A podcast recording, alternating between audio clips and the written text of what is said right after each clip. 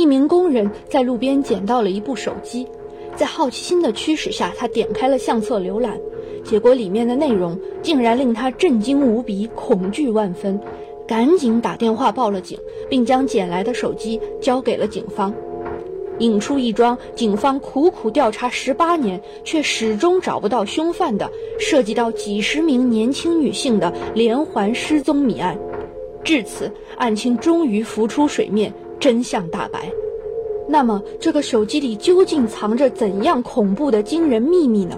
这桩骇人听闻的案件又有着怎样的来龙去脉？接下来，我们一起一探究竟。大家好，我是白雪姑。欢迎回到我的频道。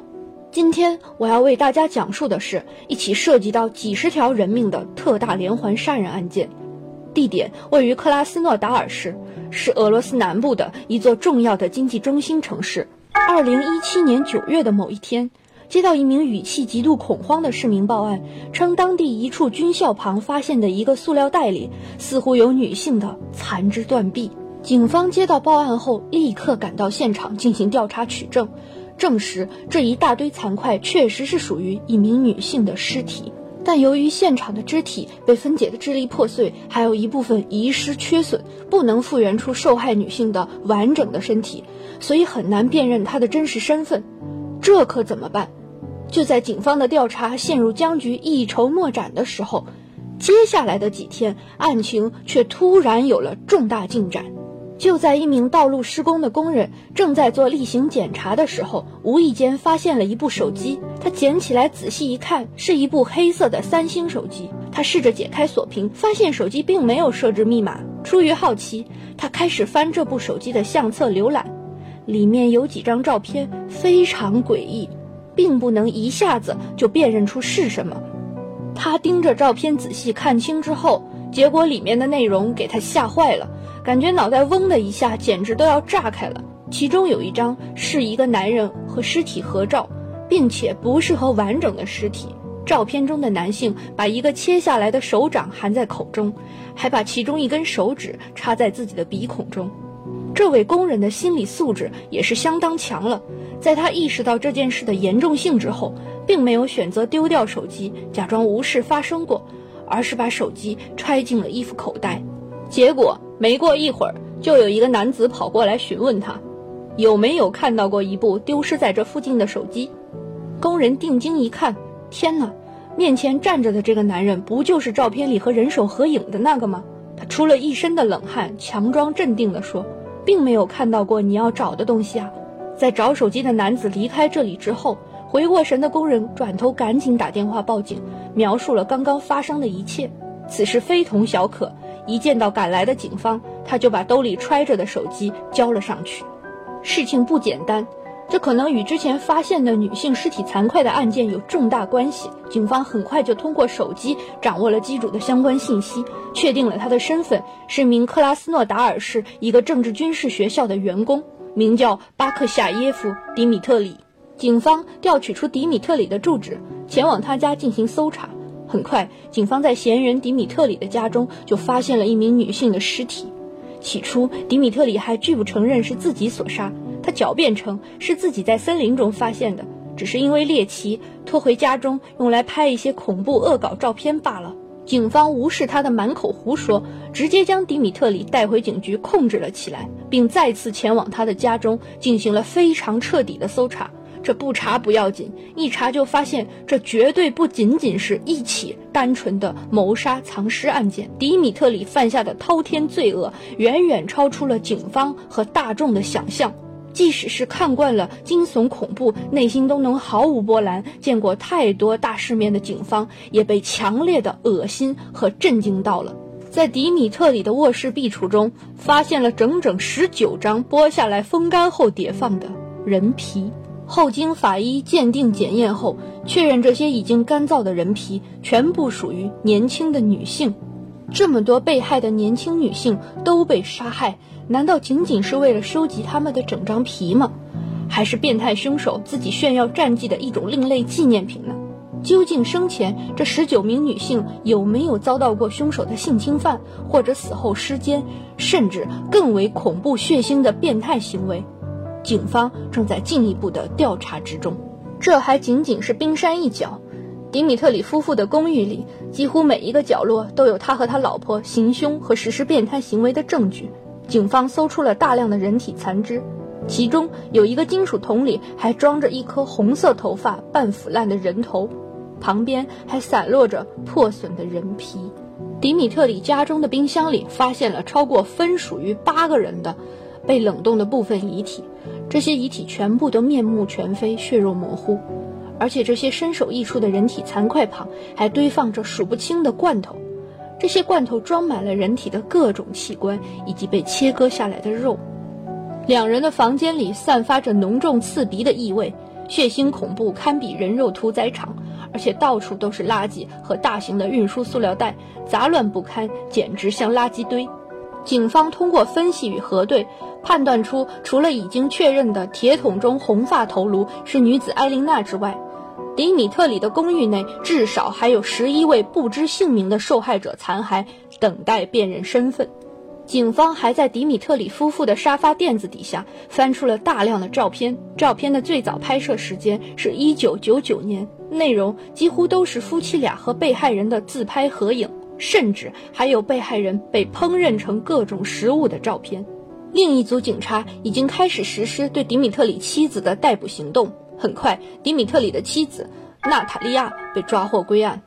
警方这时终于才恍然大悟，这十八年间一直无法找到连环凶手的原因。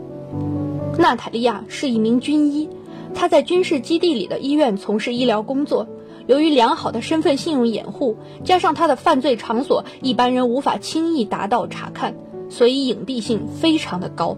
警方前来抓捕的时候，娜塔莉亚并没有强烈反抗，只是很平静地服从安排，仿佛她心里早已做好了面对这一天的准备，看上去非常淡定。而与此同时的迪米特里在审讯室面对警察的盘问和对峙，依然是百般抵赖、狡辩。在警方告诉他：“你老婆已经被拘押了，什么都交代了，你还想继续挣扎下去吗？”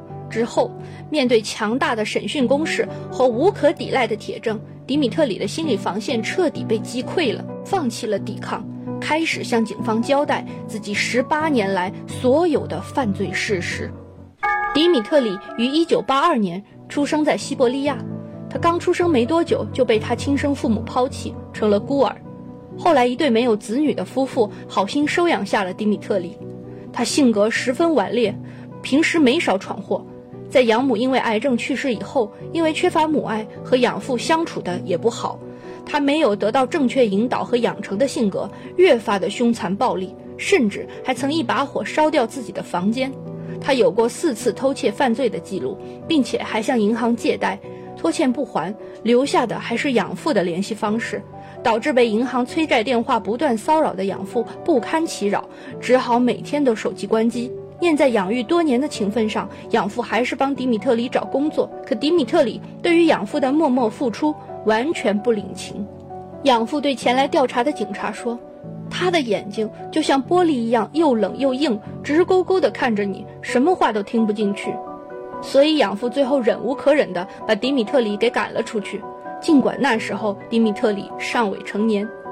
当时流浪在外的迪米特里很快遇到了一个给他人生带来颠覆性改变的人，这个人就是后来成为他老婆的娜塔莉亚。娜塔莉亚比迪米特里大七岁，当时在当地的军校担任护士。娜塔莉亚看流浪街头的迪米特里可怜，就收留了他，并且很快就发展成了恋人关系。在迪米特里刚刚满十八岁的时候，就和他登记结婚。之后就正式以夫妻的身份生活在俄罗斯国防部的一所空军学校的宿舍中。警方通过手机里存储的照片拍摄时间，确认了这对丧心病狂的食人魔夫妇的血腥杀戮是从1999年12月28日开始的。也就是说，迪米特里至少是从18岁就开始杀人食人的。迪米特里从小就有渴望食人和虐待别人的变态特殊癖好。一开始，迪米特里只是通过各种网上搜集到的残酷血腥图片来缓解自己的冲动，压抑着自己心中扭曲的欲望。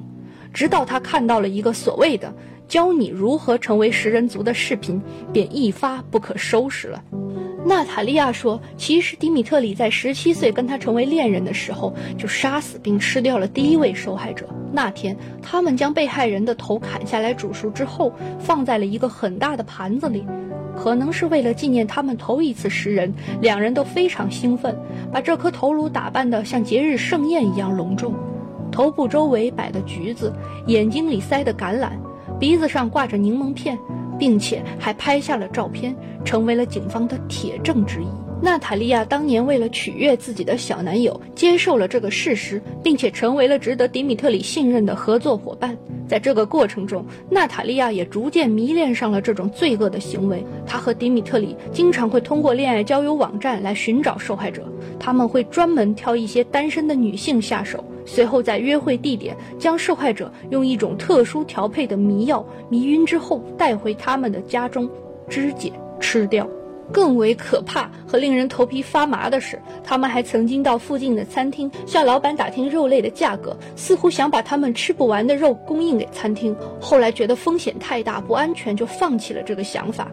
这两夫妻最后选择把他们吃剩下的部分做成肉馅饼或者是罐头，由娜塔莉亚带到工作单位分发给军事基地的官兵或是同事使用。娜塔莉亚对警察解释说：“剩下来的肉没地方储存，会很快腐烂变质，所以我只是想尽快让更多人帮我们分担下这个麻烦而已。”后来，当记者去采访尚未得知真相的医院同事时，他们甚至会心存感激，都一致认为娜塔莉亚和迪米特里是非常好的人，经常会和大家分享自己家制作的各种美食。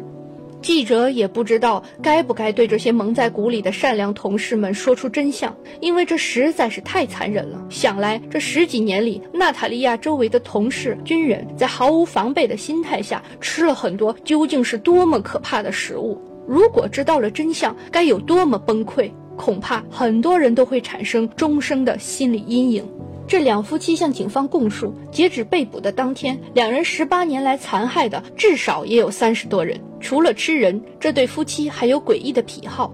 是会保留受害者一部分的器官、组织或者皮肤来作为收藏品。他们甚至用人骨头制作了家中的一些装饰品。迪米特里甚至用受害者的整个头皮连带头发为老婆娜塔莉亚做了顶假发。娜塔莉亚还表示，有时候他们吃厌烦了人肉，还会去抓一些流浪猫或者是流浪狗来吃，认为换换口味会给夫妻生活带来更多的情趣。迪米特里还经常会把尸块放在背包中，并背着包乘坐公交车在城市四处闲逛。可见他已经迷之自信到一辈子都不会被抓住了，心理素质极好。娜塔莉亚企图用自己有精神疾病的理由来减轻刑责。警方给娜塔莉亚做精神鉴定后，结果显示她精神正常。已经证实，他们确实杀害并吃掉了至少三十人。他们完全没机会用精神失常这样的借口来脱罪，必须要承担刑事责任。大家可能会纳闷，怎么十八年这么久的时间，周围就没有一个人发现呢？这对夫妻的亲戚和朋友都不到他们的家里去做客吗？他们是如何保护这个恐怖的邪恶秘密长达十八年的？原来迪米特里为了避免有人上门，水电和家里的维修都是独自搞定。朋友亲戚聚餐的话，全部都在周边的餐厅请客解决。虽然确实有邻居起过疑心，觉得很不对劲，因为这两夫妻的屋子经常散发出难闻的怪味，还有刺鼻的药水消毒水味。但是每一次邻居想进屋查看，这两人就像疯狗一样大喊大叫。邻居对警察说：“迪米特里非常邋遢，不爱洗澡，身上总是有一股浓烈的恶臭味。但除此以外，邻居确实没有发现更多异常的地方。不过，我个人认为，邻居不一定是察觉不到、发现不了，很有可能是怕自己报警或者知道的太多，丢掉性命。你觉得呢？不过，哪有天衣无缝这回事？二零一七年九月八日那一天。”迪米特里和娜塔莉亚在外面喝啤酒，与一名酒吧的三十五岁女子发生了冲突。迪米特里将她引到僻静处，残忍杀害并肢解，并将一部分残块带走，狂妄的直接将剩下一部分放在塑料袋中留在原地。这也就引发了今天讲述的故事。一开头，市民报警发现塑料袋的那一幕。紧接着，迪米特里外出时不慎掉落了那部重要的线索手机，使得他自己恶人终得到了恶报。最终，这对食人魔夫妇被以三十起谋杀罪名起诉，等待他们的将是最最严厉的惩罚，死不足惜。对于这如同恶魔附身的二人，恶魔都觉得玷污了自己的清白。我也不知道该如何评价。我只希望我们每一个人出门在外都要好好保护自己，与陌生人交友要尤其慎重，千万不要吃陌生人给的任何东西。